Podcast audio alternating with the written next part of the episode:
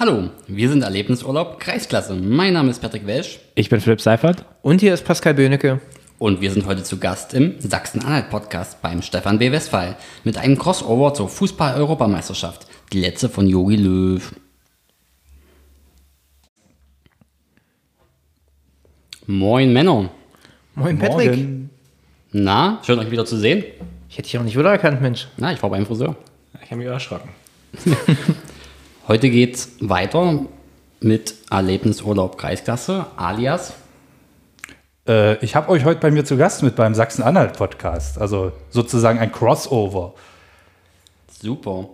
Da bin ich schon sehr gespannt, weil mein fußballerisches, ähm, meine fußballerische Höchstleistung war, ich habe mal das Büro-Tippspiel gewonnen. Das ist mehr, als Patrick hier erreichen wird.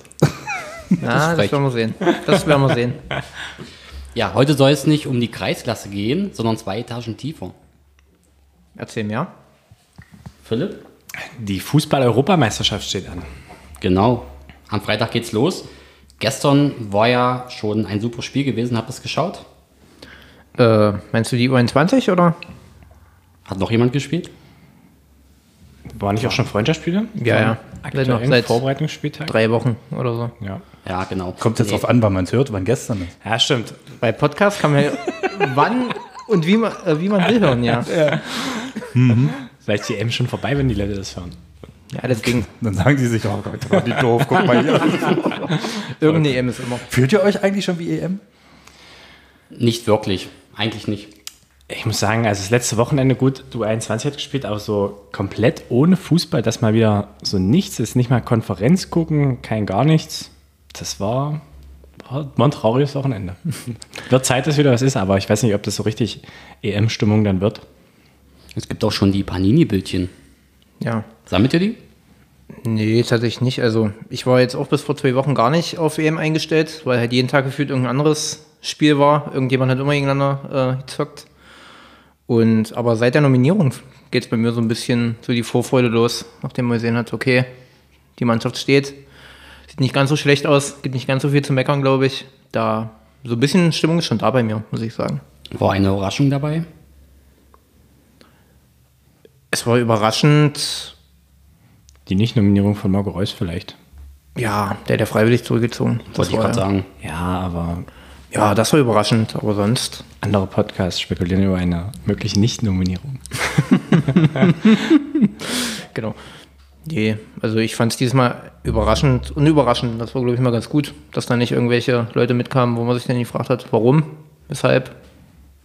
Ich denke ja auch, ne, Hummels und Müller, das hat sich angedeutet und stand dann ja auch schon fast fest, dass Yogi da auf die Erfahrenen zurückkommt. Apropos Yogi, letzte große EM. Was meint ihr? Ja, es wird Zeit. Europameisterschaften war ja nie so erfolgreich. Es wird Zeit, dass er aufhört, oder? Naja, ich glaube, das hat sich so ein bisschen ergeben jetzt und es ist, glaube ich, jetzt so der Punkt, so noch länger wäre, glaube ich, richtig schlimm geworden für ihn auch. Das ist, glaube ich, genau der richtige Moment, nochmal zu sagen, okay, wir ziehen das nochmal durch. Wie Philipp schon sagt, mit der Nominierung von den Alteingesessenen nochmal, hat er ja doch den richtigen Schritt gemacht, glaube ich. Aber könnte man ihm vielleicht da unterstellen, dass sein Fokus auf die Jugend zu setzen in den letzten zweieinhalb, drei Jahren dann doch fehlgeschlagen ist zum Ende seiner Karriere als Bundestrainer?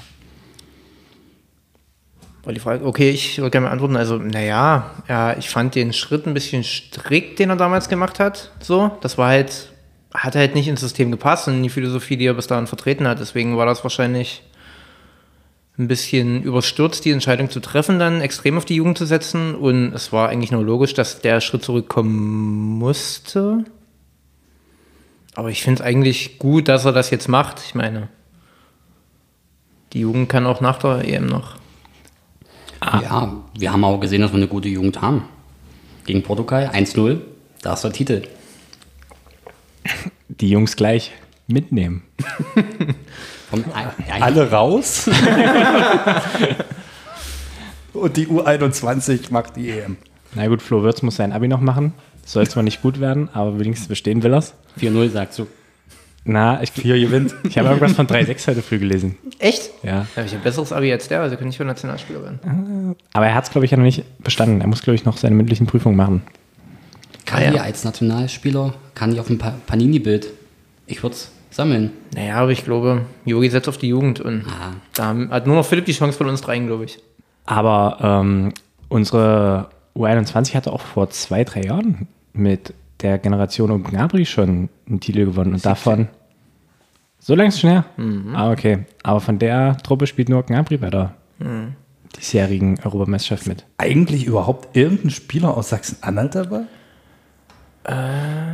Nee, ich glaube nicht. Weder in der Herren noch in der U21. In der U21 vielleicht, aber bei den Herren war es ja nur. Wer, hat, wer stammte? Naja, Nils Schmelzer Petersen- damals Nils, von. Nils Petersen aus Wernigerode. aber und Schmelzer Magdeburg äh, 2014 dabei gewesen, ne? Genau. Aber aktuell schwierig. Das ist nicht schwer. Mm, Gut, Maxi Arnold wäre halt Lachse. Der das wäre wär- halt noch aus genau. unserer Ecke so grob gesagt, aber viele sind Toni halt auch Groß die- Rostocker, aber da sind wir jetzt auch schon wieder relativ weit weg von Sachsen-Anhalt. Ist halt auch die Frage, warum keiner dabei ist. Ja, weil euch keiner gefragt hat. Das Weil wir lieber Podcast dazu. machen. Ja, Wer würde sich denn empfehlen? oh. Wer stammt aus Sachsen-Anhalt? Ist gerade recht- Nils Petersen fällt mir da trotzdem spontan wieder ein. Genau. Der war ja 2017 mit in Rio. Da immerhin 16. Silbermedaillen. Meine Güte, ja. ja, ist vollkommen richtig. Natürlich 2016 hat er auch den entscheidenden Elber ja verschossen im Finale gegen Brasilien. Schön, dass du es nochmal sagst. da freut er sich. Ja, naja, da, ich denke, der wird das ja auch hören und das nochmal kritisch hinterfragen. Ähm, nee, ansonsten Schmelzer geht aufs Karriereende zu. Bei Prosig noch dabei? Ähm, ja, Christian ist zurzeit nicht so konditionell in Form, aber der würde die Elber reinschmeißen. Wenn er sie denn kriegt. Ja, Ich wollte gerade sagen, der liegt noch im. Strafraum. Wir sitzen hier gerade in Aachen, Ne, also im Dings, also der Raum, in dem wir sitzen, heißt in der Fachsprache hier tatsächlich Dings. Gibt es in Aachen einen Spieler, der bei der EM nur Unruhe stiften würde, der da nicht fehlen darf? Also ich sag mal so, da ich Betreuer der Mannschaft bin, Unruhe stiften können die alle. also gerade unsere jungen, jungen Wilden, die, die haben den Namen verdient. Also äh, so für, fürs Team und für die Stimmung drumherum sind, werden die auf jeden Fall immer zu haben, denke ich. Da würde Bitburger auch mal was liefern. Ja, wahrscheinlich werden wir nicht mehr zum Spielen kommen, denn. Lass uns mal äh, zu der Gruppeneinteilung kommen. Deutschland ist ja eine Gruppen F. Baby, mit den harten Brüchen ja schon. Ja, nee, finde ich vernünftig. Ich wollte auch gerade zum Spiel überleiten. Wofür steht F? Gruppe F? Ich dachte, das ist jetzt so wie im Kindergarten, wie Froschgruppe oder irgend so. Das, das wird sich noch zeigen, ob wir da eine Assoziation für finden. Äh, Ich denke, die, der, die Zeitung mit den vier Buchstaben wird schon was finden, wenn's, je nachdem, Ja. wie es läuft. Richtig. F steht, also F steht bei mir immer für Finale. Sehr gerne. Oh, oh, oh. Aber erstmal muss man da den amtierenden Welt- und Europameister aus dem Weg räumen. Es ist nicht Ungarn, Es ist auch nicht Portugal. sondern Frankreich. Portugal ist amtierender Europameister. Aber Stimmt. was sind denn hier für Experten am Werk? Das ist ja Aber der andere hat es unglaublich. auch nicht gemerkt. Das ist ja unglaublich. Geht zur Erlebnisfußball-Kreisklasse, haben sie gesagt. Die haben Ahnung von Fußball, haben sie gesagt. Nur im Kreis. Also einer hat Ahnung, zwei sehen gut aus. Ach, danke. Und Kali ist da noch nicht mit eingerechnet. Also Weltmeister in Portugal in ein, äh, Weltmeister in Portugal, Weltmeister und Europameister in einer Gruppe ist schon hart. Durchaus. Und Ungarn hat auch eine junge, ähm, ambitionierte Mannschaft. Ich denke, da hat Yogi ein hartes Stück Arbeit, um überhaupt noch mal in eine K.O.-Runde zu kommen. Steile These, Portugal wird überschätzt. Ja, das auf jeden Fall. Geht's Frankreich vielleicht auch, wir haben es ja bei, bei unserem Team gemerkt, so nach dem WM-Sieg waren dann alle so selig und haben gesagt, ja, wer soll uns jetzt hier noch, also ich würde sagen, wer soll uns jetzt hier noch schlagen? Wir sind die Beste von der Welt. und schwupp, schon verliert man 7-1. Das ist Fußball. Ich glaube, da reicht schon ein Mentalitätsmonster wie ähm, Kanté, der da einfach jeden Zweikampf, glaube ich, trotzdem gewinnt. Und ah, ich weiß nicht, ob da das für unsere Offensivabteilung Ich denke auch, also da ist halt so viel Talent da, die können mit falscher Einstellung gar nicht so viel kaputt machen, um nicht eine gute Rolle zu spielen. Also wie weit es kommt, äh, werden wir dann sehen. Aber ich glaube, es ist auf jeden Fall das stärkste Gegner in der Gruppe. Also Frankreich, die sind schon nicht schlecht von der Truppe her. Wenn die sich nicht wieder selber zerschießen wie zur WM 14 war es, glaube ich, oder 18. 2010, damals in Südafrika das ist sind die ja, her, ja. da war es Da ja, haben sie sich ja dann intern zerschossen, aber ich glaube, das wird dieses Mal nicht passieren, weil da noch drei, vier Anker dabei sind. Ge- Gegen wen machen wir denn das erste? Frankreich. Tatsächlich Genau. Frankreich, ja. ich glaube, Ungarn auch sogar zuletzt war. Ja, ja. Ja. Es geht von oben nach unten. Ja. Und wenn ich mir so die Tippquoten anschaue, tippen die alle auf den Sieg von auf Frankreich. Aber wobei es hält sich in Grenzen, ja. Wenn wir jetzt hier nicht genanntes, nicht genannten Wettanbieter sagen, es hält sich bei den Siegquoten kaum Unterschiede. Vielleicht ein ausgeglichenes Spiel. Unentschieden.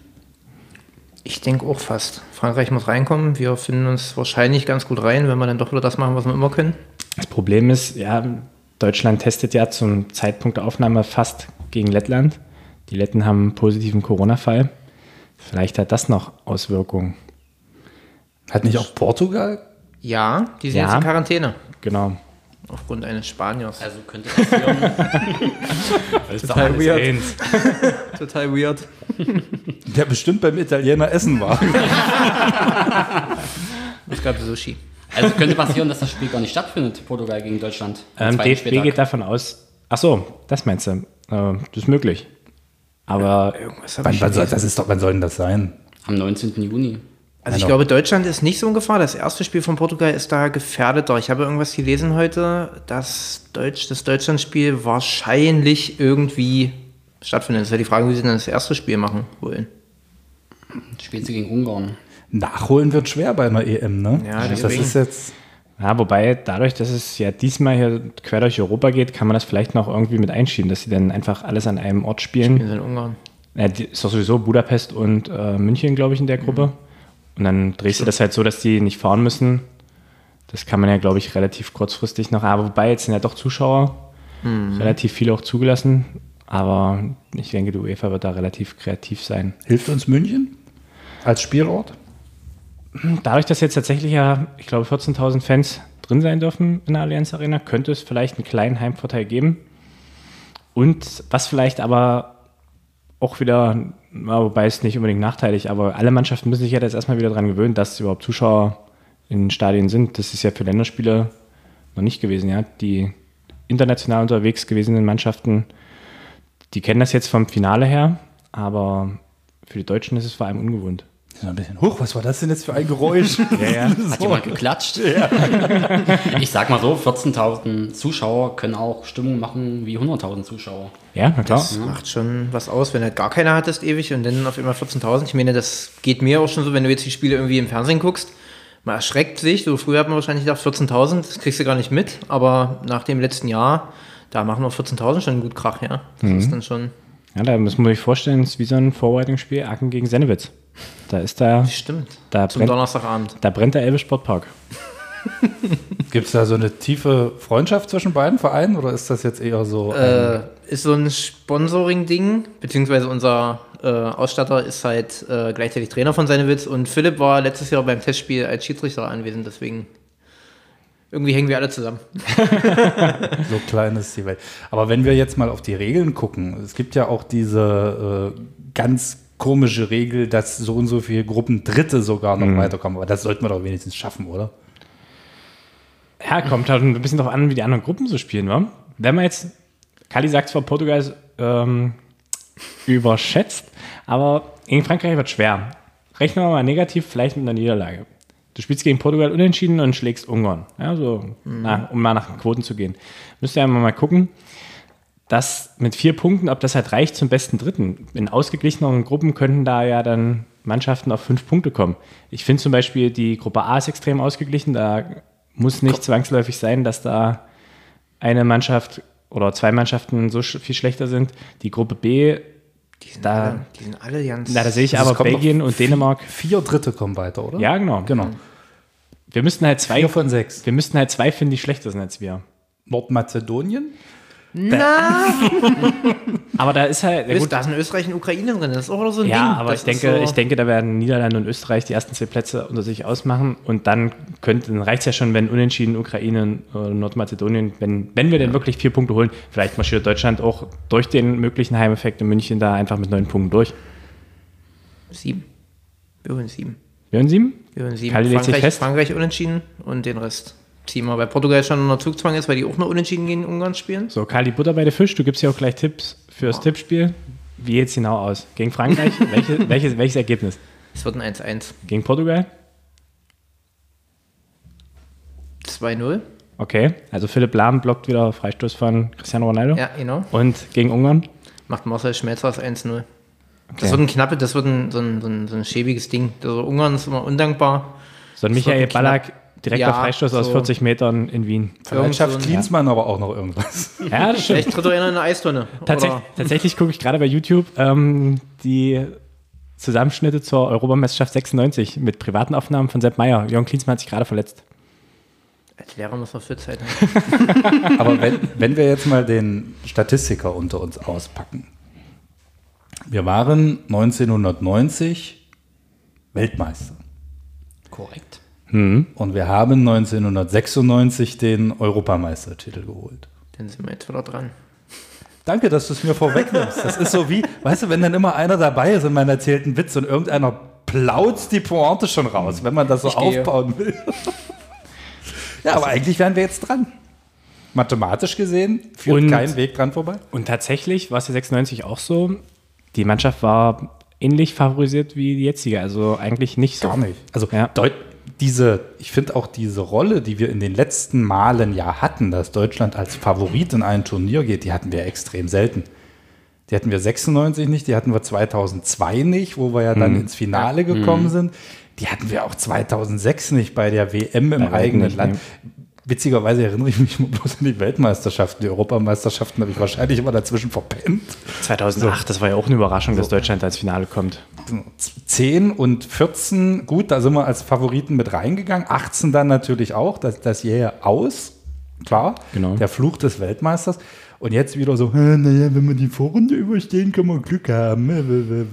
Aber da sind wir vielleicht sogar auch bei der 96er Parallele, weil das nämlich auch, die spielstarken Italiener damals in der Vorrunde ausgeschieden. Im letzten Spiel hätte Deutschland ein Unentschieden gereicht. Und es ist, glaube ich, auch beim 0-0 geblieben, weil Andi Köpke das Spiel seines Lebens gemacht hat. Und davor gegen ein spielstarkes junges Team, damals aus Russland, die dann letzter geworden sind, ausgeschieden sind. Und das Auftaktspiel kann ich mich jetzt nicht mehr so bewusst daran erinnern. Aber vielleicht eine ähnliche Gruppenkonstellation. Ein haushoher Favorit, eine Mannschaft, die Hast du das auswendig gelernt oder nee, steht das ja. hier bei dir auf dem iPad? ich habe hab weiß tatsächlich sowas, äh, sowas kann ich mir relativ gut merken. Genau. Und vielleicht kann sich da auch sowas Wir müssen, ja entwickeln. nicht, wir müssen ja nicht so weit gucken. Ich meine, die U21, damit hat auch keiner gerechnet. Wenn du jetzt guckst, wo die Spieler herkamen, von welchen Vereinen, was für eine Rolle die teilweise gespielt haben. Und dann wurde immer erzählt, ja, Frankreich, geiler Kader, äh, so ein Marktwert.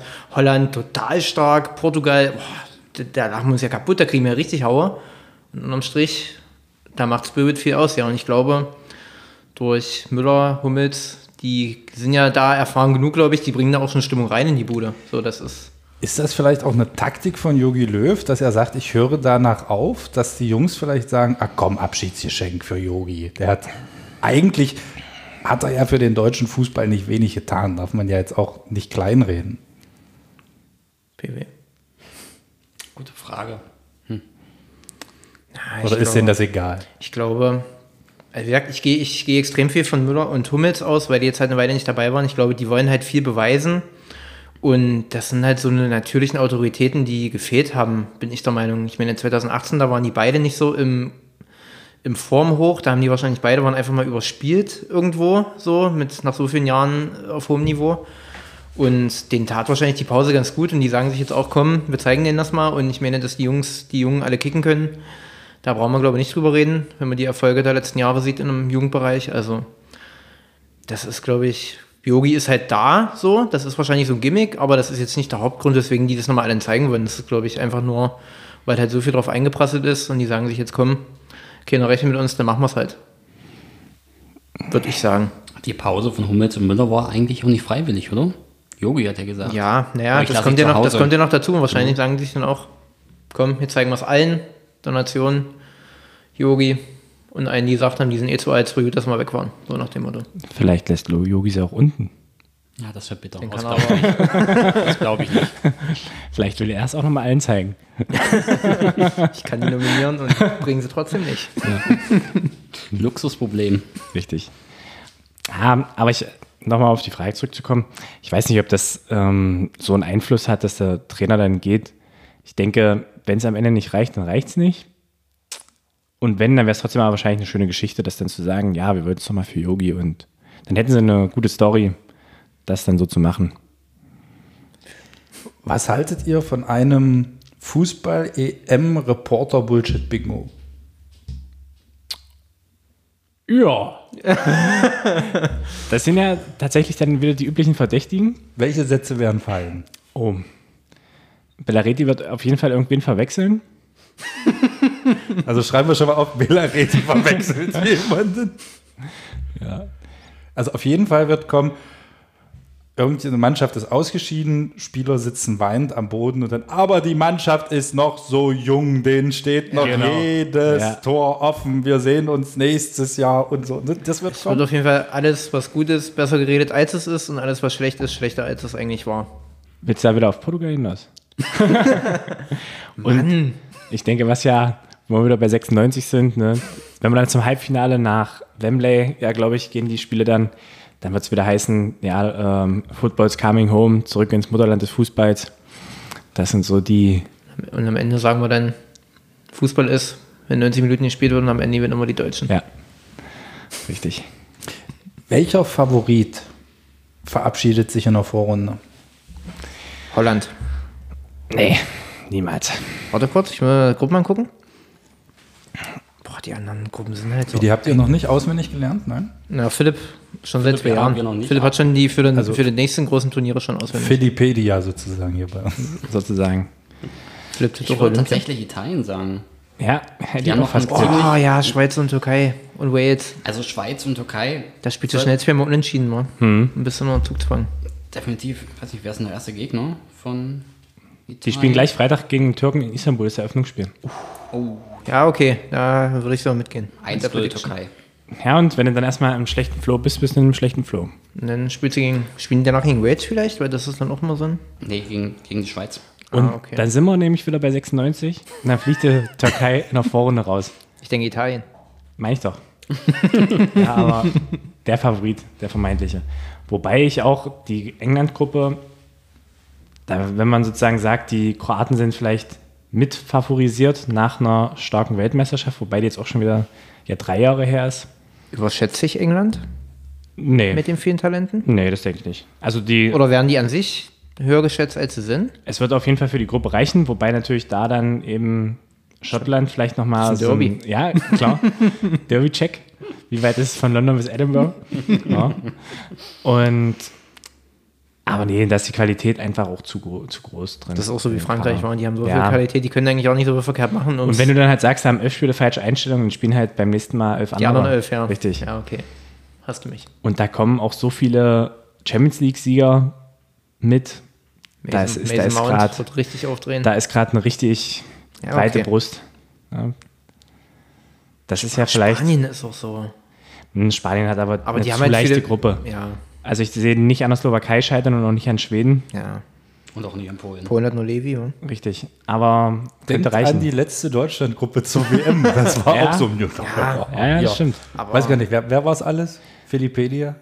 Gegen Südkorea Mex- sind sie ja dann Mexiko, rausgeflogen. In Südkorea Mexiko haben sie das erste Schweden. verloren und gegen Schweden haben sie gewonnen. Also Schweden ist immer kein Problem. Ja, stimmt. Haben wir, das war Public Viewing in Brosig gegen Schweden der Sieg. Public Viewing dies Jahr ja dann offenbar gar nicht, vermute ich mal, oder? So Corona-bedingt? Na, höchstens vielleicht auch so im Kleinen organisiert, ja. Ähm, Im Garten. Sozusagen, ja. Aber das, das ist halt die Frage, was ist erlaubt, aber vielleicht Ist das so. eine Einladung, Philipp? Ja, immer ran in meinen Garten. Nicht vorhandene Garten. Richtig. Also auf dem Sportplatz in Brosig.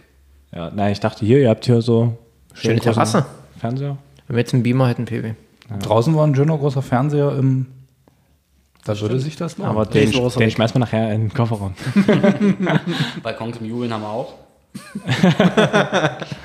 Aber Kali jubelt immer einen Reppicher auf dem Rathausbalkon. Ja, das stimmt. Aber den haben sie auch abgebaut. So, also Italien scheitert in der Vorrunde, wer noch? Na, dann, na, das ist, ich sehe Finnland, anderen- ich sehe Finnland jetzt nicht als Favoriten. Die werden wahrscheinlich in ihre Gruppe rausfliegen. Nordmazedonien und Ukraine in der Gruppe. Und dann brauchen wir ja noch einen Dritten, der noch mit rausgeht. Wahrscheinlich. Ich würd so- Es sind nicht bloß sechs Gruppen und zwei müssen rausfliegen. Ja, aber es ist ein, ein letzter fliegt ja raus Ach und zwei so. dritte. Ähm, lass es vielleicht durchgehen. Gruppe A. Sagen wir jetzt, Italien fliegt raus, ja? Ja. Und wer, Und wird drei- erst, wer wird Erster? Ähm, vielleicht, ich, ich denke von der den Stimmung Heim, her, durch den genau. Heimvorteil, das macht viel aus bei Richtig, den. richtig. So, Gruppe B wird Belgien, glaube ich, ziehen. Doch, doch, kann ich. Da brauchst du nicht kritisch gucken. Dänemark? Vor Dänemark, vor Russland und Finnland geht raus. De Bruyne hat es noch im Kopf. Ja, das ist egal. Das ist egal. Guck dir die anderen Mannschaften an. Das ist von der Qualität her einfach. Dänemark war schon mal Europameister. Dänemark hat auch schon mal 1-1 gegen Deutschland gespielt vor einer Woche. Das ist jetzt die Frage, spricht das für Dänemark oder gegen Deutschland? Dänemark hatte auch beim ESC mehr Punkte. Wenn es danach geht, Was aber- dann was aber falsch ist-. Was aber falsch ist, weil Dänemark ist in der Vorrunde rausgeflogen beim ESC. Aber da sind wir ja, Deutschland ist auch immer qualifiziert. Die können ja nicht in der Vorrunde rausfliegen. das, das stimmt. Anderes Thema. Gruppe C wird Niederlande vor Österreich und da gehen Nordmazedonien und Ukraine raus. Mhm. Die werden ihr direktes Spiel unentschieden spielen und Ja. beide Spiele verlieren. Gruppe England D, vor England, Kroatien, und Schottland. Ja. Tschechien? Hm, Tschechien Ist da hm, irgendwas dabei? Ah. Schirm. ist eine relativ junge Mannschaft, auch von ihren Nachwuchsspielern, aber da, Wie 96. da steht dann die Tür noch offen, wenn sie dann nach einem Unentschieden gegen Schottland und zwei Niederlagen gegen Kroatien und England ausgeschieden sind. Und Gruppe E wird Spanien vor Polen und da gehen Schweden und Slowakei raus. Und dann würde Deutschland dritter Platz reichen. Mark my words. wo am Ende Ungarn landet und Portugal rausfliegt. Hm, möglich. Die werden überschätzt, Jungs. Möglich, möglich. Das Spannende bei Europameisterschaften finde ich ja jetzt im Gegensatz zu Weltmeisterschaften, wenn man sich mal so die jüngste Historie, die letzten 30 Jahre so anguckt, da sind ja doch einige Überraschungen dabei gewesen. Ne? Dänemark, Griechenland, selbst Portugal beim letzten Mal ja. hat ja auch keiner mitgerechnet. Sitzen wir vielleicht in vier Wochen hier und sagen, boah, Tschechien, hätte ich nie gedacht. Ich weiß nicht, ob wir da über Tschechien sprechen würden. Das Tschechien war jetzt ein Beispiel. Ja, ja, ähm, aber vielleicht dann, ich würde fast sagen, es wäre auch überraschend, denke ich mal, für uns alle, wenn wir über einen deutschen Titel sprechen würden. Oder? Vielleicht, glaube- vielleicht nicht in die Kategorie Griechenland, Dänemark, aber vielleicht sogar eher so in die Richtung dann Portugal wie beim letzten Mal. Das Problem ist, wir kennen das ja alle. Wenn wir am Ende Europameister werden, können wir wieder sagen, das haben wir immer gewusst. Das haben Ja, wir alle gewusst von vornherein, dass wir das Ding ziehen. Eigentlich wussten wir es und wir wollten es nur nicht sagen. Aber das haben die Deutschen ja immer gemeinsam. Ja. Ich erinnere mich auch noch an, wenn wir nochmal auf das Beispiel zurückkommen, wie 2010 über das Lied von Lena gemeckert wurde und was das für ein Rotz sei. Und dann wird sie da mit Siegerin beim ESC und dann war das das schönste Lied im ganzen Universum. Ja, genau. Also, das können Deutsche gut meckern. Ich werfe mal einen möglichen Geheimfavoriten rein, wo ich mir gerade noch den Kader angucke. Vielleicht sprechen wir über Österreich. Wer spielt denn alles mit? Der halbe Bundesliga. Im Grunde alles, aber wobei auch zwei Schalker, aber ist ja egal. aber im, du hast halt ein bärenstark besetztes Mittelfeld ne, mit Alaba ähm, und Sabitzer. Lazaro ist auch nicht zu unterschätzen. Äh, Sava Schlager. Also das, die können auf jeden Fall dicht machen, wenn sie wollen. Und nach vorne geht da auch was. Die Verteidigungen sind, das sind Mentalitätsmonster. Philipp Lienhardt, Martin Hinteregger, Christopher Trimmel. Kennt man alle aus der Bundesliga. Und vorne der Stuttgarter Turm, Sasa Kalajdzic. Und natürlich noch Marko Arnautovic. Astronautovic, mega. Richtig. Aber gut, den lag es auch schon eine Weile ab, oder? Du, aber der wäre so ein Typ, 40 Meter Freistoß in Wien. Das Problem ist aber Österreich, die werden halt immer höher, also die haben eine coole Truppe, glaube ich. Aber da wird halt immer so viel mit gerechnet, dass die mal was ziehen, dass die am Ende wieder richtig versagen. Das ist wie die Schweiz, die haben ja auch eigentlich an sich immer einen guten Kader gehabt die letzten Jahre. Shakiri, äh. Chaka, äh, die ganzen Konsorten, äh, Alexander Frei, wenn wir ein Stück zurückgehen. Aber ich sag mal so, denn, denn gewinnen die halt gegen Spanien und verlieren dann halt gegen die Ukraine, so übertrieben gesagt, in anderen Turnieren, weißt du? Ja, das ist halt so, die sind da, glaube ich, boah, Aber guter, da, guter Kader, aber ich glaube, das reicht nicht. da muss ich noch mal schnell einen Spielplan gucken. Ah, gut. Die spielen halt gegen Nordmazedonien jetzt zuerst, ne?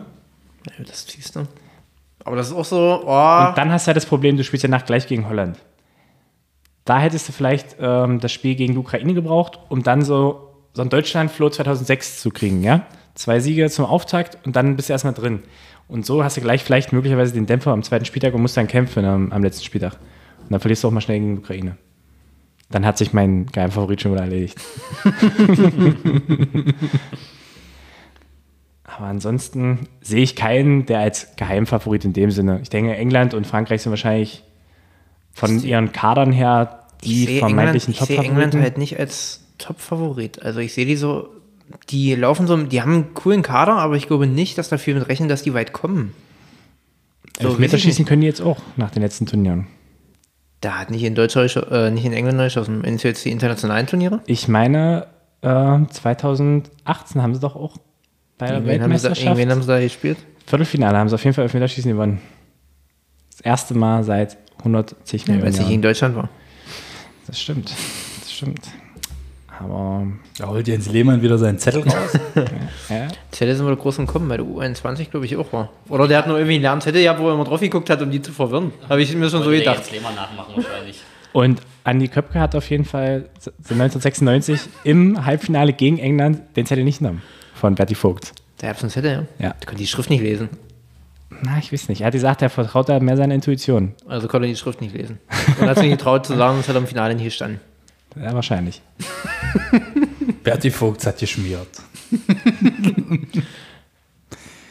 Tja, jetzt wissen wir auch schon, wer danach kommt. Hansi Flick.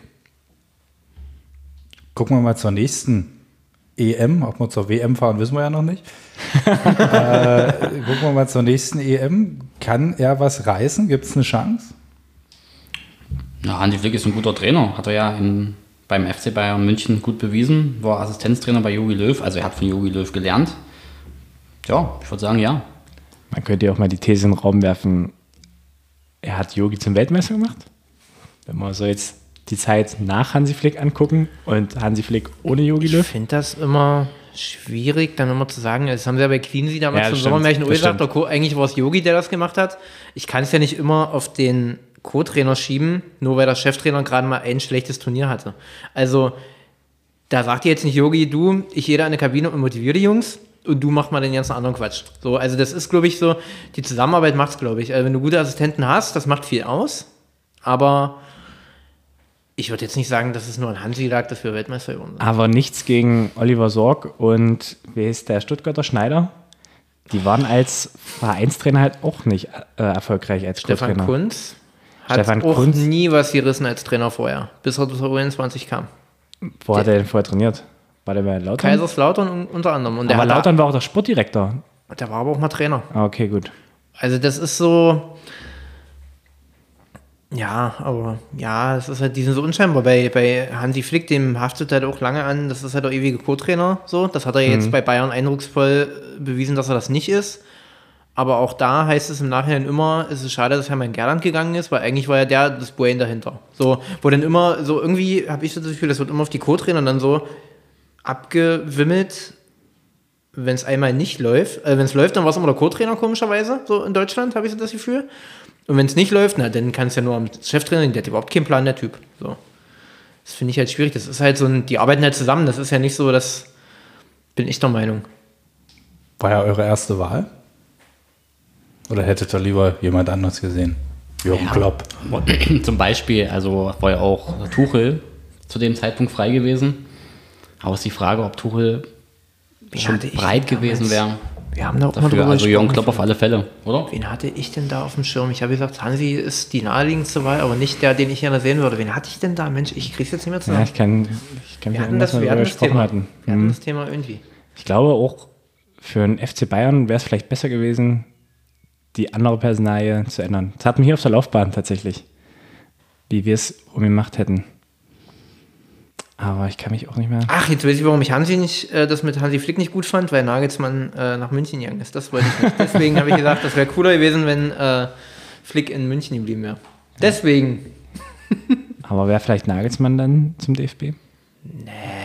Der hat, macht da, der hat da noch für. 30 Jahre Zeit für. Ja, also das ist so, der, der kann erstmal international ein bisschen was reißen. Ich glaube, dann bist du halt auch verbrannt, glaube ich, als äh, Nationaltrainer. Kannst ja nicht 20, gut, Yogi war jetzt 18 Jahre, aber der war halt auch schon 40 als er Cheftrainer Mhm. oder so, Anfang 40. Und ich sag mal, Nagelsmann, der ist ja mal Anfang 30. So. Ja. Clean sie zurück? Um Gottes Willen. Wenn wir es alles kaputt machen wollen, dann Lothar Matthäus war im Gespräch. Ja, stimmt. Stimmt. Das Thema hatten wir auch. Ja, tatsächlich, der kommt immer dolle schlecht weg und ich finde auch, er hat auch kein gutes Auftreten vor der Kamera. Aber fachlich scheint er ja schon was drauf zu haben. Der, Seine, der kann sich halt nicht verkaufen. Genau. So, das ist halt, der, der, das, der spricht halt so, wie, er, wie ihm die Schnauze damals gewachsen ist und der sagt halt das, was er denkt. Aber es wäre, glaube ich, einer, der würde zu oft anecken. Das würde halt zu oft zu Konflikten führen, glaube ich. Da muss man ein bisschen moderater sein als er. Der ist ja da relativ straight auch. ja, und ich glaube auch ein bisschen, naja, so ein Gefühl für seine Umwelt und auch für Kamera als Bundestrainer. Ja, wo war das schon mal Trainer? Ungarn sehe ich gerade und Bulgarien. Brasilien war er mal. Ja, so als, als Also irgendwo, also, also Vereinstrainer war er mal Belgrad. Ja, es, Und und das ist halt schon zehn Jahre her war. aber Co-Trainer bei Trapattoni, glaube ich, in Salzburg unter anderem. FC Also, Salzburg. ne, aber naja, seine Osteuropa-Zeit war das ja auch, wo er Fülle geheiratet hat und für Geld brauchte wahrscheinlich. Und das Auf alles, gesetzt, ja. ja, das hat, das hat ihn wahrscheinlich so ein bisschen verbrannt. Der wird, fußballerisch hat er wahrscheinlich viel Ahnung, aber er kriegt es halt nicht für alle verständlich verkauft, ohne dass ich wer über lustig machen Bräuchte, könnte. bräuchte wahrscheinlich, wäre wahrscheinlich so ein Co-Trainer, so ein typischer, weißt du, der so ein bisschen Flüsterer macht für jemanden, der sich halt besser Moderator verkaufen kann. Jetzt nicht mal besser, aber der wahrscheinlich auch in der Mannschaftsführung ein bisschen sensibler ist, weil ich kann mir auch vorstellen, dass der wahrscheinlich auch relativ straight ist und auch mal einem Spieler was an den Kopf knallt, wo man sagt, boah, hättest du es mal ein bisschen anders ver vermittelt vielleicht, wenn du da wahrscheinlich ein gutes Gespann hättest. Das wäre halt, Oder man macht eine Fernsehsendung draus. Ähm, The, Masked, The Masked Trainer. Ja, Das so die ganzen Trainer im Kostüm. Und erst wenn sie ausgeschieden sind, werden sie demaskiert. Und dann, ach, guck hier, das war Matthäus. ein Lothar Matthäus würde man erkennen, glaube ich. ich glaube auch. Ein, ein, ein Lothar Matthäus. Erstmal an seinen auffälligen Schuhen, die er wahrscheinlich trotzdem nicht ablegen könnte. Und dann hat er ja auch eine sehr. Also die Dino-Füße wären cool. Ja, das stimmt. Hat, die hatte, hatte ja, glaube ich, einer beim letzten Mal. Ne? Ja. Ja gut, die Sprache wird ja verzerrt. Ja, stimmt. Du hörst Aber ihn der ja, Dialekt, der kann sich, glaube ich, nicht so vorstellen, dass man die, diesen, diesen Und, Aber- dies, und diesen, diesen abgehackten Fluss. Ich weiß ja nicht, ob Lothar Matthäus irgendwie einen Song so durchsingen könnte oder ob er das so auch so singt, wie er spricht. Ja, er muss ja dann auch nur als Trainer die Anweisungen Ja, rufen. Also er muss ja nicht singen. Und dann stelle ich mir so mal so mit vor, du bist Lothar Matthäus. Ich erkenne dich. Aber es würde doch so diesen Unterhaltungsfaktor der EM, wenn dort nicht, nicht am, also wenn dort am Rand völlig wütend so ein Erdmännchen, was so grinst, so, weil das ist ja mal in diesem Kostüm auch das. Du kannst ja da drinnen stinke wütend sein, nach außen grinst du ja immer. Ne? Und wenn da, so ein, ein fuchsteufelswildes Erdmännchen um den Elfmeter feilscht, also ich würde mir das. Ich habe vor zwei Jahren mal gesagt, ich werde am letzten Spieltag mal in so einem Dino-Kostüm am Spielfeldrand stehen. Das Problem ist, die letzten Spielsaisons wurden abgebrochen. Also, das steht immer noch im Raum. Ich würde es mal machen. Vielleicht wäre das ja so ein Alternativvorschlag ähm, für die nächste Weltmeisterschaft, die alle boykottieren wollen. Dann machen sie einfach so ein. die, Spieler, die Spieler mit so einem, so einem Bubble-Dingsbums und die Trainer einfach als, Ja, Als Dinos. Heute dann die Dinos gegen die Entchen. Und Und die Schiedsrichter kriegen ein Giraffenkostüm. Ja, brauchst du keinen Schiedsrichter, die haben ja alle so eine Kugel-Dings. da kommst du an keinen ran. Schiedsrichter auch ein interessantes Thema, weil, und zumindest eure Hörer wissen das, meine definitiv bis jetzt noch nicht, aber jetzt kommt der große Moment. Ihr seid ja alle drei Schiris. Wissen die Leute wirklich, wo euer Auto steht? Mm, Ja, bei den meisten Fällen gibt es immer einen Schiedsrichterparkplatz, wo man nicht parken sollte. Was wir auch nie machen. Wenn wir jetzt mal so auf die EM gucken, ist das hart für Schiedsrichter oder ist das halt wirklich schon so Erlebnisurlaub? Naja, es ist schon, ich sag mal, Leistungssport. Die müssen da schon Leistung ab, abrufen. Von der ersten Minute an. Eine starke Vorbereitung. Und wie viele Millionen gucken zu? Viele. Ausreichend. Ne? Ein kleiner Fehler und das war's. Ich glaube, das ist halt wirklich, du kannst ja wirklich mit einer schlechten Leistung, kannst du halt dir das komplette Turnier zerschießen. So als Spieler sagst du halt, okay, du kriegst mal eine Denkpause, du wirst ausgewechselt oder gehst halt mal äh, komplett raus aus dem äh, Turnier oder kriegst mal eine Spielpause und hast dann noch die Möglichkeit, dadurch, dass die Schiedsrichter, glaube ich, nach jedem Spiel bewertet werden, also wenn du da immer einen Bock drin hast, dann bist du sch relativ schnell draußen. Also ich finde, der Druck auf die Einzelperson oder auf dieses Kollektiv ist höher als auf so eine Sch- Mannschaft. Bin ich fast der Meinung. Das hat man ja auch 2018 gesehen, wo ja alle gedacht haben, gut, Deutschland fliegt raus, das wäre Brüchs Chance auf Halbfinale, Endspiel und hatte ein Spiel, was nicht so gut lief und schwupps, konnte auch nach Hause fahren. Na gut, aber dieses Jahr kann er sich ja nochmal neu beweisen. Na, ist er dieses Jahr wieder dabei. Und es wird wahrscheinlich auch seine letzte Europameisterschaft aufgrund des Alters. Ja. Allerdings, ähm, nochmal, um auf die Belastung zu kommen, die haben ja ihre Basis jetzt während der Europameisterschaft alle in Istanbul. Das heißt, die fliegen oder machen ihre Vorbereitungen in der Türkei und fliegen dann zu jedem Spiel, also auch quer durch Europa. Und ich glaube, das ist für, im Vergleich zu anderen Turnieren nochmal eine ganz andere Herausforderung. Vor allem zu Europameisterschaften. Weltmeisterschaften, wenn ich sage, Russland, Brasilien, das sind wahrscheinlich auch weite Strecken von ihrem Zentrum aus. Aber ist, glaube ich, ungewohnt für eine Aber Europameisterschaft. das haben sie auch bloß wegen des Gesangs gemacht, oder? Heute fliegt der Schiri bis nach Istanbul.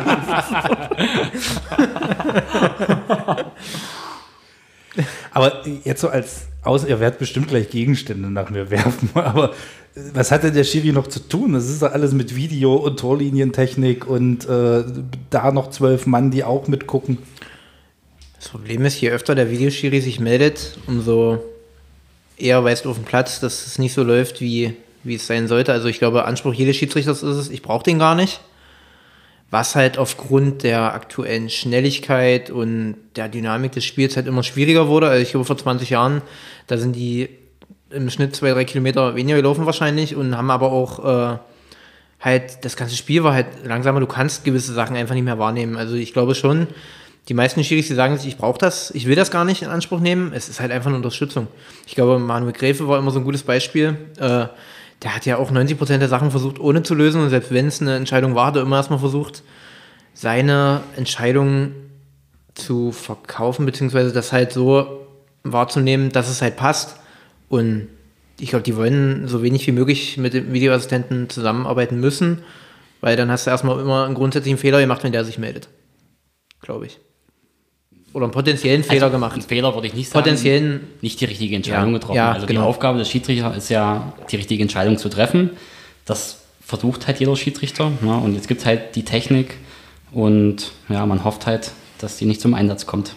Aber war es nicht auch das immer so ein bisschen der Reiz des Spiels, dass eine vermeintlich falsche Entscheidung des Schiris oder dass man das eben gar nicht mehr so wirklich beweisen konnte etc. Und dann hat man danach noch mal drüber diskutiert und so weiter. Geht dem Fußball da nicht auch so ein bisschen das Herz verloren? Also ich muss sagen, ähm, jetzt das Jahr dritte Liga für Dynamo, was ich, die sehr aktiv verfolge, es hat mich gefreut, wenn im Kicker dann stand, Tor für Dynamo, weil du wusstest, es bleibt bestehen. Letztes Jahr aber noch, na, warte mal noch zwei Minuten, könnte ja noch wer drauf gucken. Also so dieses, diese Spontanität, diese Freude, ne, das geht vielleicht so ein bisschen wo, wo tatsächlich verloren. jetzt sorry für alle Nicht-Fußball-Freaks, wo war jetzt der Unterschied? Da, vor Ach so. zwei Jahren war mit Genau. und jetzt, äh, okay. Dresden ist letztes Jahr abgestiegen ähm, aus der zweiten Liga in die dritte Liga. Die beiden Profi, die von, na, sind alles 30 Profi-Ligen, aber die von der DFL finanzierten ersten und zweiten Ligen, die haben einen Videoassistenten, die in der zweiten Liga zwar weniger Kameras haben als in der ersten Liga, aber für Abseits es in den meisten Fällen reicht. Oder halt Foulspielbeurteilung. Und in der dritten Liga gibt es den halt nicht. Und wenn dann halt in der dritten Liga die Push-Nachricht kommt, Tor in oder Tor für, dann bleibt es bestehen. Vielleicht manchmal ärgerlich, wenn es für einen Gegner ist und durchaus Zweifel bestehen, aber es ist ja Dynamo diese Saison nicht so oft passiert. Gleicht sich das so übers Jahr vielleicht auch aus? Da gibt es ja immer so die Geschichte, na gut, heute haben sie mal in Anführungsstrichen gegen dich gepfiffen, dafür werden sie in einem anderen Spiel dir was gut schreiben, was du vielleicht. Na, gut schreiben ist jetzt alles falsche Wort, das ist ja so Vorsatz. Aber da geht es halt dann mal so, dass du den Vorteil hast. Also ich denke, das wahrscheinlich gleicht sich das schon aus. Ne? Es gab ja vor dem Videoassistenten und jetzt aktuell auch noch irgendwie die wahre Tabelle, die sowas dann eben versucht haben aufzuschlüsseln.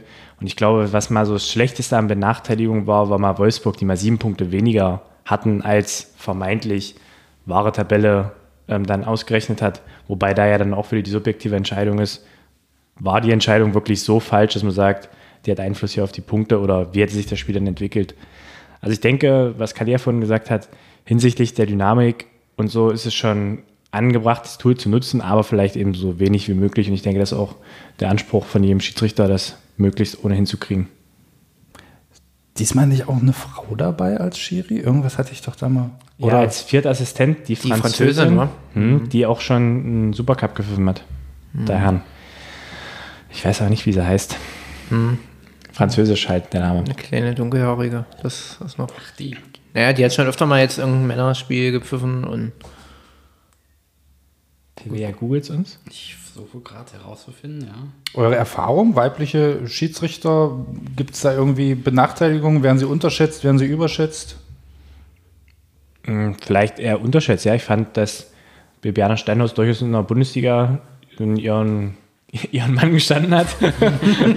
Aber nee, das, auch wenn ich sag mal, sobald die körperlichen Voraussetzungen und die Fitness und die Kondition stimmt, dann kommen die Entscheidungen, finde ich, wenn da so ein Grundverständnis ist, auch für alleine richtig. Sobald du körperlich in der Lage bist, dem Spielgeschehen so zu folgen, dass es da keine Abstriche gibt, sollte das jeder pfeifen können, egal welches Geschlecht oder wie auch immer. Dafür gibt es ja die Leistungstests, ja. Das ist ja von den unteren Ligen bis ganz nach oben. Hat ja, glaube ich, jede Liga irgendwie äh, gewisse Leistungsmaßstäbe, die geleistet werden müssen. Und das ist ja sowohl Fitness als auch Regelfestigkeit. Und ich glaube nicht, dass es da irgendwie äh, Unterschiede gibt. Also die Möglichkeit gibt es, klar. Wie Philipp schon sagte, sehr unterschätzt, glaube ich. Dass die eine oder andere Frau wahrscheinlich mehr Potenzial hätte. Wenn sie dann wahrscheinlich auch, da kommt es halt auch auf Förderung an, so ein bisschen, glaube ich. Sowohl bei den Männern, ich meine, da kommst du relativ schnell, relativ hoch, wenn du ein gewisses Talent hast. Und das mit den Frauen kam ja, glaube ich, durch Bibiana Sterner jetzt erst richtig auf. So, ich meine, jetzt haben auch die eine oder andere in der Regionalliga, glaube ich, schon, was Frauen angeht. Das wird jetzt halt nach und nach mehr. Also das wird in den nächsten 10, 15 Jahren, glaube ich, ein bisschen mehr werden. Genau, dritte Liga pfeift ja, glaube ich, auch die Hussein. Pfeift, glaube ich, dritte Liga, die jetzt. Katschenka Feitsky als Assistentin, glaube ich, mit schon war. Genau. Und die Französin würde Stephanie Frappard heißen. Natürlich. Die zusammen, ah, die ist, glaube ich, nur als vierte Offizielle. Die pfeift keine Spiele selber, aber ist als vierte Offizielle mit dem Einsatz. Und ich denke aus deutscher Sicht erfreulich, wobei nicht nur Deutschland ähm, zwei Schiedsrichter stellt. Ähm, einige Nationen, ich glaube insgesamt vier Nationen stellen zwei Schiedsrichter, aber für Deutschland Felix Brüch, ich denke fast erwartet. Und da eine kleine Überraschung, wahrscheinlich Daniel Siebert, der die deutschen Farben in Schwarz vertritt. Mit vertritt. Und den ganzen schwungvollen Videoschiedsrichter haben wir auch, glaube ich, vier, glaube ich. So viele. Dankert, Dingert und noch zwei, habe ich gelesen. Okay. Ja, die gehören dann zum, zum Team Deutschland, würde ich sagen. Ja, sicherlich. ist halt- Die werden auch mal woanders unterstützen wahrscheinlich. Vielleicht bei den Ösis oder so. Warum stehen eure Namen dann nicht? Keine Zeit. Ja. Wir sind so gut. Patrick, warum steht dein Name da jetzt? Warum nicht? steht der Name da nicht, Patrick? Was soll ich sagen? Ja, ich glaube, es ist halt relativ schwierig. Ab du musst halt relativ früh anfangen. Ich glaube, dafür waren wir fast zu spät. Also, ich war, glaube ich, noch am jüngsten, als ich angefangen habe, aber bei mir war das halt so nebenbei. So, ich war halt nebenbei noch Trainer und habe dann noch irgendwelche anderen Sachen gemacht. Das ist halt in vielen kleinen Vereinen so, dass du halt nicht nur Schiedsrichter bist, sondern halt auch drei andere Sachen noch in Vereinen übernimmst. Das ist, glaube ich, bei uns allen so. Und da kann man sich halt nicht auf äh, die ganz große Fußball, äh, Schiedsrichterkarriere konzentrieren. Da muss man, glaube ich, schon mit 18 dann Richtung Verbandsliga. Verbandsliga gehen. A-Jugend, Bundesliga wahrscheinlich zumindest Assistent sein. Äh, und da geht halt eine ganze Menge Zeit auf Flöten. Also das ist ja dann wirklich schon, geht so in Richtung Pro, naja, Profi Naja, nicht, aber vom Zeitaufwand, auf jeden Fall. vom Zeitaufwand auf jeden Fall. Ich meine, das Wochenende ist gelaufen. Also da kannst du nicht mal sagen, du fährst mal übers Wochenende weg oder du gehst mal irgendwie abends feiern mit den Kumpels oder so. Das ist schon professioneller, als man sich das, glaube ich, vorstellt, auch als Schiedsrichter. Das ist, glaube ich, eine vier Tage Trainingswoche, ne? So, wenn man so die ganzen Dokumentationen, Eidekin, das kann ich mir schwer vorstellen. Ittrich. Was? Wenn ich da un unseren äh, A-Jugend-Bundesliga-Assistenten sehe. unseren ehemaligen. Deswegen war er auch ein Assistent. Wollte gerade sagen, und darum ehemalig. Richtig. Namen So, der, natürlich. der war. Ich will es gar nicht wissen. Nee, Insider. Machen wir danach. Sollte uns erhören, dann weiß er Bescheid. Ja, gibt es dann morgen wahrscheinlich wütende Nachrichten. Ja. Vom Rasenmäher. Nee, das unterschätzen halt auch viele. Viele sagen halt immer, Schiedsrichter müssen im Mittelkreis stehen und einfach äh, mal von links nach rechts laufen. Nee, Schiedsrichter müssen genauso fit sein. Äh, die spulen auch so 10, 11, 12 Kilometer. Da kann man ja so Albert Lehmann jetzt mal als Beispiel nehmen von, aus Kochstedt. Der wurde jetzt B-Jugend-Bundesliga. Ich glaube, das ist so, wenn man so auf den Amateurfußball schaut, der einzige im ganzen Kreis oder im Raum Dessau, den ich jetzt während der Corona-Zeit habe laufen sehen. Also den habe ich gefühlt jeden zweiten Tag durch Dessau joggen sehen. Ähm, das gehört halt auch alles dazu. Das muss halt alles irgendwie, klar, im Jobverein mal sein. Du brauchst auch einen Arbeitgeber, der das mitmacht. Weil ich sag mal, Freitag bis 17 Uhr arbeiten, dann kannst du dir, glaube ich, B-Jugend Bundesliga auch fast sparen.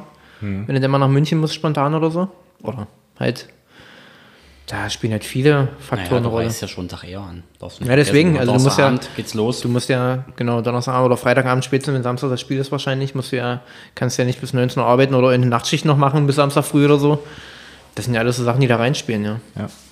Aber was vielleicht so ein du SPW? Ja, fass mal zusammen. Du brauchst einen Wille, Zeit und Fitness. Und möglichst früh anfangen. Und dann brauchst du aber auch eine Zeit hinten raus. Weil selbst wenn wir so früh angefangen hätten, wie wir das analysiert hätten, wir werden wahrscheinlich noch nicht für die EM berücksichtigt. Auch Patrick in seinem zarten Alter. Da bist du noch ein bisschen zu jung. Wahrscheinlich die Nachbereitung nach dem Spiel auch und das spielt da bei uns eine Rolle. Das kann durchaus sein. Wobei die Verpflegung in den Bundesliga-Stadien auch sehr gut aussieht. Na, nicht nur. Aber vielleicht gesünder auf jeden Fall als unsere Nachbereitung. Na, nicht nur. Also Nachbereitung ist dann in flüssiger Form oder bei McDonalds? Oder? Naja, nach dem Spiel, Würde ich, würde ich unterschreiben, sowohl als auch. wir werten halt das Spiel noch nach dem Spiel aus. Intensiv. Intensiv. Genau. Bundesliga-Schiedsrichter haben halt das Glück, die haben halt immer einen Beobachter da, der ihnen gleich sagt, was verkehrt lief. Das müssen wir halt auf anderem Wege machen. Richtig. Und dann sitzt man halt bei der Goldenen Möwe. Und macht einen Podcast auf immer zusammen. Ja, ein schönes Thema jetzt für äh, eure Hörer vielleicht uninteressant, aber ihr macht Erlebnisurlaub Kreisklasse. Was gibt es da zu hören? Wie lange macht ihr das schon und warum? Naja, die Idee. Das, Nee, war, Patrick, das also- Warum macht Kali gleich, das hat er bestimmt schon achtmal gemacht. die Idee dahinter steckt eigentlich, dass wir, ähm, das war ja noch vor Corona, dass wir einfach unsere Erlebnisse als Schiedsrichter ähm, wiedergeben und halt, was so im Kreis passiert ist, die Ergebnisse, äh, wer hat wo gewonnen, wo waren Ausfälle, wo gab es eine rote Karte und das haben wir halt ein bisschen ironisch kommentiert. Das war die Idee dahinter. Und jetzt Kali, warum? Genau. Ja, warum? Wie gesagt, wir saßen halt wirklich. Sonntags war immer so unsere, unsere Zeit, glaube ich, sonntags nach dem letzten Spiel. Wir haben, ja- du bist ja als Schiedsrichter im Kreis nicht nur einmal am Wochenende unterwegs, sondern wahrscheinlich dreimal. Und Sonntagabend war dann immer so die Zeit, wo wir dann alle durch waren mit unseren Spielen. Und man erlebt auf jedem Spielfeld, glaube ich, irgendwelche Sachen, worüber man einfach mal reden muss, beziehungsweise was auch manchmal lustig ist, wo man einfach mal drüber quatschen muss. Und das haben wir halt jeden Sonntag gemacht, bei der Goldenen Möwe oder an, in anderen Etablissements.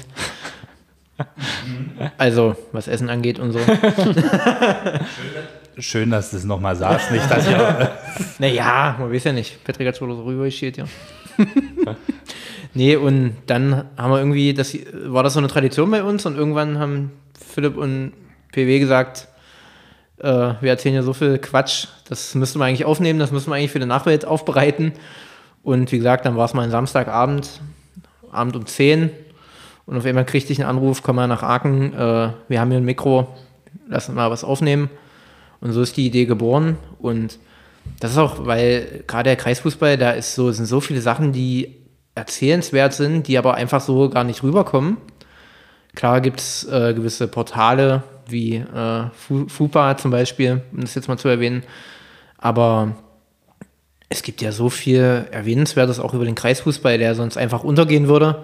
Und wo halt Interesse da war. Und wir haben gesagt, wir probieren das mal, gucken mal, wie die Resonanz ist und so über den ganzen Kreis und auch inzwischen fast ganz Sachsen-Anhalt haben wir, glaube ich, schon mal Feedback bekommen. Also überraschenderweise und es macht halt auch mega Laune, glaube ich. Natürlich drei Wochen nachdem wir angefangen haben, kam Corona.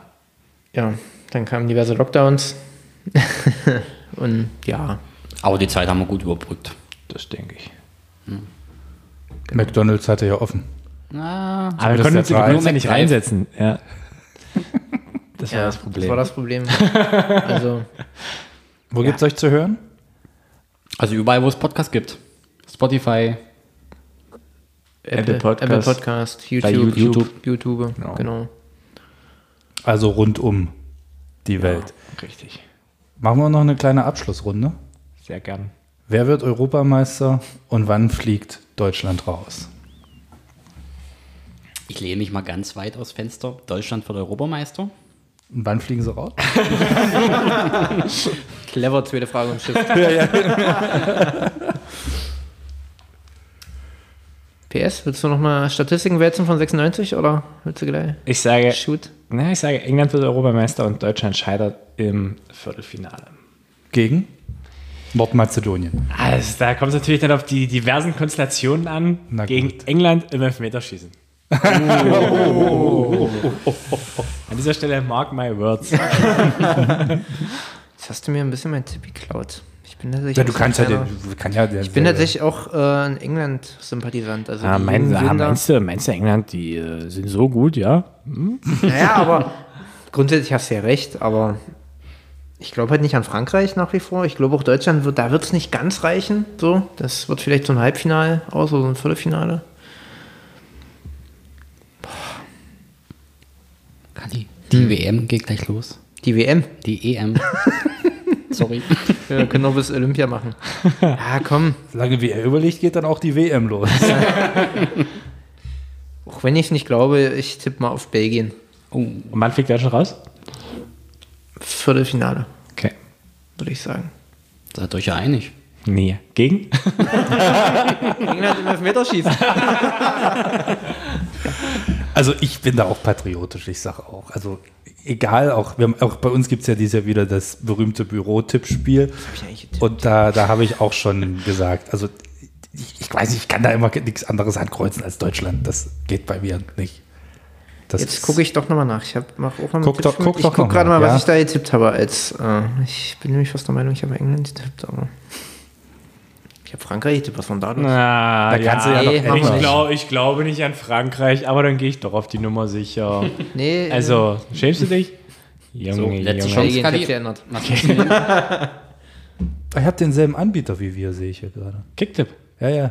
Ah, ja, toll, jetzt hast du es Toll, gesagt. Philipp. Es gibt natürlich auch total andere tolle Ja, Anbieter. das stimmt. Ja. Fällt jetzt keiner ein, aber. Ja, Mir, mir spontan nicht. Ganz früher haben wir das mit Excel-Tabellen gemacht. Also ich habe ich hab tatsächlich einige durchprobiert, weil ich dann auch immer der Admin von solchen Dingen sein darf. Deshalb habe ich auch das eine Mal gewonnen. Nachträglich eintragen. Nein, da, da, waren, da waren die mir alle böse. Ich habe ja nun wirklich überhaupt keine Ahnung vom Fußball gehabt. Das ist ja auch schon 15 Jahre her oder so. Und dann habe ich aber geguckt, ne, so, äh, wie, also statistisch Auswertung, Ergebnisse, Fußballspiele. Und ich habe gefunden, die meisten Fußballspiele gehen 2-1 aus. Ja. Was habe ich gemacht? Ich habe alle Spiele konsequent 2-1 getippt und habe damit durchgezogen. Die Regel gab es dann aber beim nächsten Mal, dass man nicht mehr alle Spiele 2-1 Das ist, glaube ich, auch die Regelung bei dem Anbieter. Kann man anklicken. Man kann das anklicken, dass nur eine bestimmte Prozentzahl an 2.1 äh, sozusagen gilt, weil das eben das Wahrscheinlichste ist. Und so hat auch mal der Schottewitzer Torhüter seine 10er Bundesliga-Dings gemacht. Der hat guckt bei Tipico vorher, wie waren die Quoten und für einen Favoriten 2-1 getippt. Jedes Spiel. Du bist, du bist der Admin von unserem Tippspiel immer. Ich, Also machst du das ja, wahrscheinlich ich dann könnte, auch ich könnte, könnte das auch Habt ihr auch so, so lustige Zusatzfragen wie, ob Yogi Löw wieder gewisse Körperexkremente isst oder sowas? ja. Kann man das auch einstellen? Du kannst äh, tatsächlich, ich, ich musste erst suchen, weil bei uns, wir nehmen tatsächlich immer die Frage dazu, wer wird letzter in der Gruppe und du kannst Fragen hinzufügen. Okay. Ich sag, dir aber, ich sag dir aber nicht wie. Ich bin gespannt, ich bin gespannt für ja, Philipp hat Zeit, der kann ja auch 96, wenn er mit 96 durch ist und vielleicht nicht auf 2000 geht, dann äh, kann er vielleicht dann Ja, ich glaube, ich glaube, es war mehr, weil eben Sepp Meier damals so ein paar Aufnahmen gemacht hat. Thomas Helmer im Whirlpool. ja, es so keine, Gott- Fu- keine so- Football-Saison, wo er dich ein bisschen Das sind So wie Bilder, die. Ach Gott. Bei gibt's ja YouTube Mal gut, vom es NDR. Podcast ist. Wollen wir die Hörer jetzt damit entlassen? mit diesem Bild? Thomas Helmer, ansehnlicher Mann. Wenn das jetzt bei Sport Orns ankommt. Dann sage ich Tschüss. Nein, ich bedanke mich bei euch. Es war wirklich eine sehr äh, lustige Runde und informativ und fachlich versiert. Deshalb bin ich ja auch zu euch gekommen. das erste Mal bei uns. Vielleicht sieht man sich ja irgendwo mal wieder. Macht's gut und ich wünsche euch eine schöne EM und natürlich allen Hörerinnen und Hörern auch. Bis bald. Tschüss. Tschüss, tschüss, tschüss. Tschüss, tschüss, tschüss.